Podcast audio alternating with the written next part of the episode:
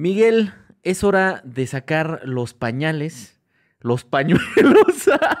los pañales por si te meas Ah, y te cagas del miedo. sí. Y los pañuelos por si lloras. ¿eh? No sé qué, Claro. no sé qué pensaste.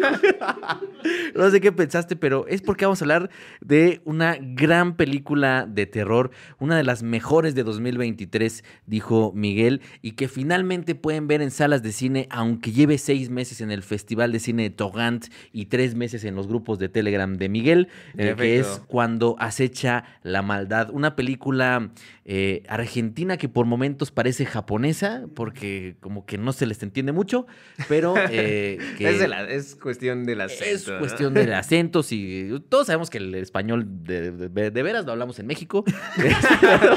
Los otros son aberraciones. para abajo. Las demás son derivaciones. Este, Y ahorita todo el público de Latinoamérica. Primero muy- que nada, eh, rápido, se nos olvide, que sigan a la cuenta de Instagram Cine para Todos Off, eh, que es la oficial, para que estemos ahí en contacto, y en TikTok también, Cine para Todos 07. Miguel, ¿cómo estás? Muy bien, muy contento de volver a hablar, al menos eh, de mi caso, volver a hablar de esta película. Muy contento de que la hayan visto.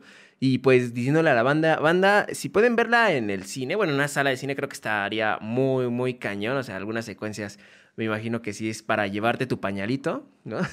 Como dice el buen porque te vas a cagar. Sí, sí, sí, te vas a cagar. Axel, ¿cómo estás? Muy bien, muy bien. ¿A poco ustedes no la vieron en el cine? ¿Les llegó códigos de, de- A mí, para verla? fíjate que yo estoy pasando por una situación económica un poco complicada y tuve que esperar el pase de prensa de Togant, Ok. pero recomiendo que para quienes tengan una posición muy diferente, que vayan a verla al cine porque vale completamente la pena.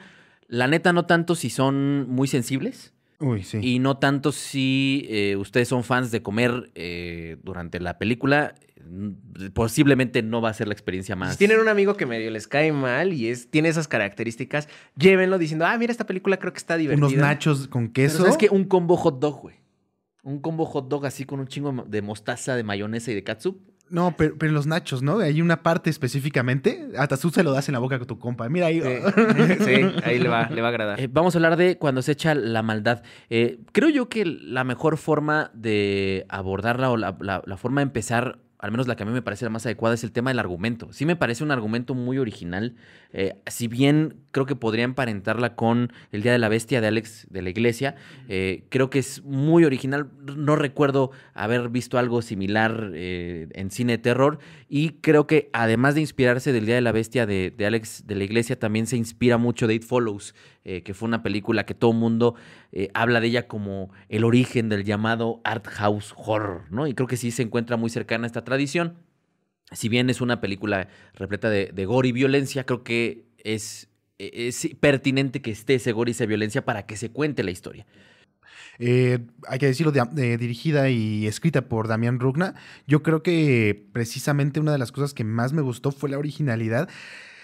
La originalidad no tanto de los elementos, porque ya existían, el exorcismo, eh, las posesiones, esta parte hasta cómo, de, cómo, cómo hacer el, eh, al demonio y la representación en los cuerpos, toda esta parte ya existía, pero llevarla, trascenderla a un nivel mundo y verla con un carácter como de, pues sí, como de pandemia, como de infección, se me hizo bien interesante ponerla en ese segmento, pero sobre todo, y aún más interesante, cómo funciona a partir del misterio. Porque como buena película de una infección, es- eh, existe este lado de escepticismo bien interesante porque funciona tanto en la religión, lo que, lo que es el lado demoníaco, y también funciona como el lado de la enfermedad, ¿no? Es como de, ay, no te creo, no te creo que eso pasa, pero ¿cómo no? Lo estás viendo, ¿no? Sí, digamos que eh, tiene esa doble lectura, juega esos dos niveles, ¿no? Mm, tanto el nivel sobrenatural como el nivel de lo, de la- de lo cotidiano. ¿no? Sí, ¿no? O sea, lo, lo social y creo que también por eso puede funcionar en, en estos momentos, porque ya vivimos lo que es el horror de una, de una pandemia, ¿no? El horror del caos y creo que justo ahí se aprovecha de ello, porque películas de posiciones demoníacas ya hay muchas, pero esto es también además llevado desde el folclore argentino, ¿no? O sea, como... eh, y sumergiéndote más incluso o sea, la película con cuáles son sus reglas, ¿no? O sea, diciendo, ah, claro, es que en algunos pueblos esto es como súper común. Y son como esas leyendas que creo que en todos los países tenemos, no sé, como de, ah, sí, es que en estos pueblos hay gente que cree muy cabrón y fervientemente de que existen estos fenómenos paranormales. Y aquí se nota, y lo, lo interesante es de que juega a qué pasaría si esto, ¿no? O sea, además de que sea real, se detona, ¿no? A, a nivel global, ¿no? Y es creo que una... Y, ahí están sus, sus elementos con los que comparte mucho con este tipo de cintas llamadas del art house horror, como por ejemplo La Bruja, por ejemplo eh, Get Out, que son historias de aislamiento, son historias que se llevan a cabo en campiñas, en poblados, alejados, eh, en donde los personajes no pueden eh, recibir la ayuda que necesitan. De hecho, hay una escena en donde van a pedir ayuda y no la, no la pueden tener por las reglas en donde se constriñe, digamos, este mundo en estos espacios sumamente abiertos, muy aislados. Y es que también en esa parte de la doble lectura está también el, la- la- el doble sentimiento hacia lo real y hacia lo fantástico, ¿no? Porque tenemos esta parte tan. hasta la puesta en cámara, ¿no? Todo, todo el inicio es muy. hasta documentaloso, medio. me- O sea, cae en, en ese sentido. Y conforme va avanzando la, la historia, conforme, conforme vamos, vamos conociendo la historia, porque eso es algo que me gusta mucho, que conocemos casi lo mismo que nuestro protagonista, ¿no? Y conforme Y él va más. conociendo, un, un poco más, y, y conforme se va conociendo, nosotros también vamos conociendo. Y ese transcurso también se va dando en la parte que les digo de lo real hacia lo fantástico. Se va soltando un poco más la cámara, se van haciendo cosas un poquito más extrañas en, en el argumento y, y se construye muy bien. Sí, todo como que pierde el control, ¿no? O sea, va perdiendo control conforme a la enfermedad avanza, ¿no? Y ese es el, el principal atributo, eso que mencionas, Axel. Cuando piensas que ya la leíste, que, ah, ya sé para dónde va, pasa otra cosa. Y, yo la eh, veía, digo, por ahí eh, he hablado en otros espacios de, la- de las llamadas historias con propósito y este cine armado con secuencias.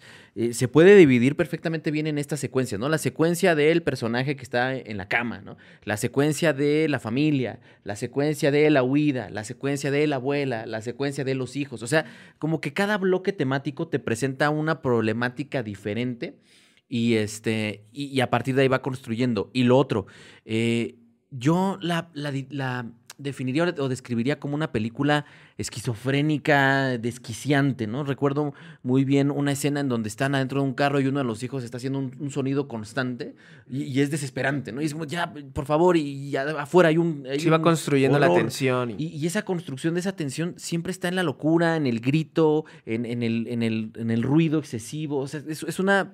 que por- y se los digo porque probablemente muchas personas no, so- no toleren eso. Sí, es demasiado estridente, ¿no? Y- Exactamente. Y justamente, y no solamente se queda en lo, en lo estridente como de la, de, del ritmo, ¿no? Del ambiente, sino que sí llega a niveles cuando desemboca, es súper gráfico, ¿no? O sea, súper, este, bueno, son, es el factor shock y que además no lo suelta tan fácil, ¿no? Porque muchas veces como factor shock y, ah, ya, como calma. No, aquí todavía sigue en esta, en esta situación y creo que es una, es una gran forma también de seguir manteniendo el, el trauma dentro de los personajes, ¿no? O sea, como de, de poder, este, mostrarnos cómo esta situación está impactando, ¿no? O sea, y va a continuar impactando a los personajes hasta el fin de la película, ¿no? Sí, y eso es lo bonito de, también de la construcción de los personajes, que al principio no sabes ni quiénes son y puede que incluso te parezcan, a mí los, los protagonistas eh, me parecían un poco parcos, como que desapegados de lo que sucedía a su alrededor y conforme va avanzando la historia vas conociendo sus antecedentes, vas aprendiendo de, eh, de quiénes son y por qué son como son y te, y te importan y eso es difícil en el horror. Y yo creo que lo- la parte más interesante es que lo desarrolla.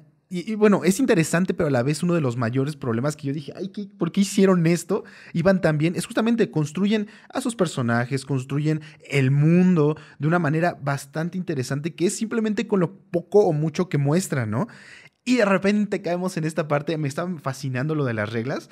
eh, se me hizo muy bien y de repente caemos donde empiezan a explicar y a explicar y a explicar. Sí, tiene eso. Y, y ahí, me, ahí me molestó porque, ok, miren, tal vez para el sentido o la lógica de la historia conforme se va llevando, ya vimos que nuestro protagonista casi no sabe, tal vez por lógica funciona para la, para la historia, pero para la narrativa no me parece que esté bien que hayan contado o sobreexplicado eso que estaban llevando tan efectivamente. Y yo la neta coincido contigo, o sea, también siento que por momentos, principalmente hacia su final de la segunda mitad en adelante, sí se vuelve un- una colección como de clichés en términos de explicación, pero al mismo tiempo, si la piensas y en esas explicaciones se vuelve una película muy críptica, ¿no? Sí lo decía el tema de los argentinos, pero es que hay partes donde no se entiende qué están diciendo, o sea, neta, hay partes donde yo decía, "Pues, es que no estoy entendiendo de qué están hablando. Y, y- y- y gritan, y además, una cosa muy importante. Al estar ubicada en ciertos lugares y en ciertos espacios, pues hay modismos. O sea, yo me imagino que le pasa lo mismo a chilenos cuando ven alguna película mexicana que está ubicada en cierto espacio. o todo mundo cuando escucha a un chileno hablar. Sí, de que, exactamente, de que está hablando este weón, ¿no? O sea, no, no estoy entendiendo nada pero es por, por la jerga y los modismos. Y, entonces, si no entras esa dinámica de, a ver, voy a un poco ayudarte a que comprendas a qué me estoy refiriendo con los embichados, ¿no? Por ejemplo, este, eh, ya uno dice, ok, entiendo, pero sí llega un momento en donde es demasiada información que a lo mejor hubiese estado mejor que no se, no se explicara. Yo nada más, eh, un poco para ir cerrando Pienso en las reglas del horror de Sam Raimi, ¿no? Que Sam Raimi dice que tu personaje tiene que atravesar un, literalmente un mar de sangre, ¿no? Que tiene que sufrir, que lo tienes que humillar, que lo tienes que eh, agredir para, para, que él logre eh, sobrevivir a lo que se le está presentando. Y él propone dos lecturas. Él dice que hay dos tipos de cine de terror. Aquel que es implícito, que es donde se nos, eh, se nos velan la, la, información y entonces tenemos que construir como espectadores. Y aquel que es explícito, en donde vemos sangre, gore, tripas y demás. Y esta película tiene las dos. esta película tiene su componente implícito y tiene su componente explícito y en ambos niveles funciona. Es, curioso porque yo siento que se inclina más a lo explícito. Eh, y es que sí, justamente esta escena, es que no, no me parece que sea tan malo que explique que es un embichado, porque a final de cuentas creo que alguien de Argentina este, o, de, o que manejen este, un, un término similar ¿no? para un mal, eh, pues podría entenderlo, pero creo que para el resto de personas, ¿no? Para el resto del mundo, está bueno y que, los, y que se lo diga una abuela a su nieto, o sea, está bueno porque también, o sea, las, las, abuelas suelen tener como la sabiduría, ¿no? O sea, este, antigua, y la van transmitiendo de esa forma que también es inquietante. El asunto, al menos conmigo, fue el momento en que se da esa explicación, porque es un momento de alta tensión en el que se me hace algo innatural, ¿no? O sea, que vemos al, al padre de familia súper estresado, así como, y que la abuela... ¡Corre, chupapija! ¿no? Y, otro... y, la abuela, bueno, mi hijo, te voy a contar. Ajá, es como, es raro, se siente muy, muy extraño. O sea, igual y en Argentina es algo que pasa todos los días, pero al menos yo lo sentí muy, muy raro. Este... Y algo que a mí me pasó, fíjate que algo que a mí me pasó que, eh, que lo críptico yo lo sentí sobre las relaciones familiares de nuestro protagonista. Ah, sí, también están eh, bien extrañas. Ahí sí se me hizo como, ok, porque veo que hay un, hay un trasfondo... Denso. Denso, o sea, muy amplio. Pero como que nos lo van diciendo a partir de frasecitas, ¿no? En las que dices, ah, ok, o sea, no solamente hubo como un disgusto para que haya un divorcio, sino parece que hubo algo mm, que, que incluye al hermano, ¿no? O sea, pero sin, sin embargo eso solamente... Pero sin spoilers, sin spoilers. No, o sea, sin spoilers. pero sin embargo solamente es como frasecitas y lo vas construyendo y digo, bueno, es tan necesario, o sea, construir esto en el gran, en el gran vamos de la, de la situación porque siento yo que desdibujo, y ese es como a mí el gran pero que tengo con la película, que desdibuja un poco este al conflicto interno de sus personajes, por el Festival de Gore, ¿no? Sí, sí, y, incluso esa, esa, esa, forma de repartir la, la, información se vuelve excesiva, o sea, es demasiada información. Esto que mencionas del, del hermano que apenas es un diálogo, la verdad no te altera en absoluto lo que está pasando. o sea, pudo no estar y se seguía contando exactamente igual, ¿no? Eh, pues al final yo creo que una de las cosas con las que más me quedo es la de los momentos de shock, los momentos de impacto. Como decías, eh, tenemos esta parte implícita y explícita, pero me encanta cómo, por ejemplo, en la parte de los de donde están los borregos, usan las dos, ¿no? O sea, ves venir lo que va a pasar y eso está perfecto, funciona en tu cabeza, te da miedo, te aterra. Y de repente llega el shock, pero un shock súper bien construido, porque los elementos ya estaban ahí, ¿no? Entonces, y eso lo hace varias veces adelante. Ay, perdón. Eh, Pero justamente en eso, yo creo que tiene un elemento que me encanta y que, y que justamente cae en, este género del, gore y que todo esto, y que siempre van de la mano, es la comedia. Tiene, tiene segmentos de comedia como la parte, o sea, yo, yo cuando estaba en la parte del carro con la abuela y todo esto, me reía, yo decía, es que Dios santo, es tan inverosímil que, que, me, causa mucha risa, pero no es malo, o sea, no, no me causa un problema, ¿sabes? La parte igual, del, casi el final, cuando escupe a una persona algo, eh, me, me, da, risa y, lo siento bien, siento que fue pensado para aliviar la tensión tan constante y persistente que tiene la película. Digo, no sé ustedes. Mira, Miguel dijo que era una de las mejores películas de 2023. Sí, Entonces, yo iba con una expectativa muy alta. Para mí no logra colarse a eso porque sí tiene detalles, pero creo que es una gran película de terror con la cual empezar el año. Si ustedes son fans del, del género, ir a las salas de cine, pero también, nada más para complementar, sí me pasó eso. Hay una escena donde madrea a una niña, no voy a decir el contexto, que yo me estaba riendo. Yo decía, aquí está, se está enfrentando al horror máximo y yo no puedo dejar de reírme porque yo estaba esperando que la Estás niña... enfermo. No, es que sabes, sabes- sabes- es que sabes que yo creo da que risa. yo creo que ver tanto Scary Movie, güey, porque yo estaba esperando que la niña le dijera, "No, es que yo no estoy poseída." y ese güey así, "No." Pe- Pero, no solo es cosa de, de él, ¿eh? La sala en la que estaba, se estaban riendo. O sea, yo, Wow, eh, o yo- sea, yo sí, sí era algo colectivo de que era como. Sí, yo, yo pensé que en algún momento la niña se va a parar y va a decir, "Pero pero pero che. Pero yo te estoy diciendo yo no dónde estoy está". poseído, che, ¿no? Y, y el papá así de, "No, dame a mí." No, fí- fíjate que, ok, la escena es la que creí era con el perro, ¿no? O sea, cuando vi. Ah, cuando- no porque ma. esa es la. Para mí fue la, la escena, escena, ¿no? sí, y sí, yo sí. dije, no mames, esto no se lo puedo poner a ningún perro porque, pues, corre el riesgo de que lo imite, ¿no? Sí, sí, sí, completamente. Entonces, digo, en ese sentido, también me pasó que hubo algunos momentos que no sé si era comedia involuntaria o comedia voluntaria, que a mí me sacaron. No obstante, sí creo que es una gran película y sí me gusta encontrarme con, con horrores, como muy bien dices, Miguel, de otras cinematografías que tienen su propio imaginario, que la neta no vemos porque todo el tiempo estamos viendo cine gringo, ¿no? Y Sí, los gringos sí, son los que sí. llegan a contarnos nuestros propios mitos y nuestras propias leyendas. Y si hace falta que exploremos también esas otras cinematografías. Amigo, como conclusión. Híjole, pues, si pueden, véanla en una sala de- de cine. No lleven a su perro, lleven a su abuela. No, no es cierto, no lleven a su abuelita. no sean culeros. Este, no, pues disfrútenla mucho, o sea, sufranla porque también se- es este, en el sentido de que creo que sí puede, puede impactar. ¿Qué les digo? Una maravilla. Yo sostengo, lo pongo sobre la mesa, es de las mejores películas del 2023. No importa. Ahí está, ahí está la declaración. Y no nos podemos ir sin antes tener un minuto de Mean Girls. Mean Girls en un minuto. Mean Girls en Axel un fue el único que la vio, por eso viene de rosa.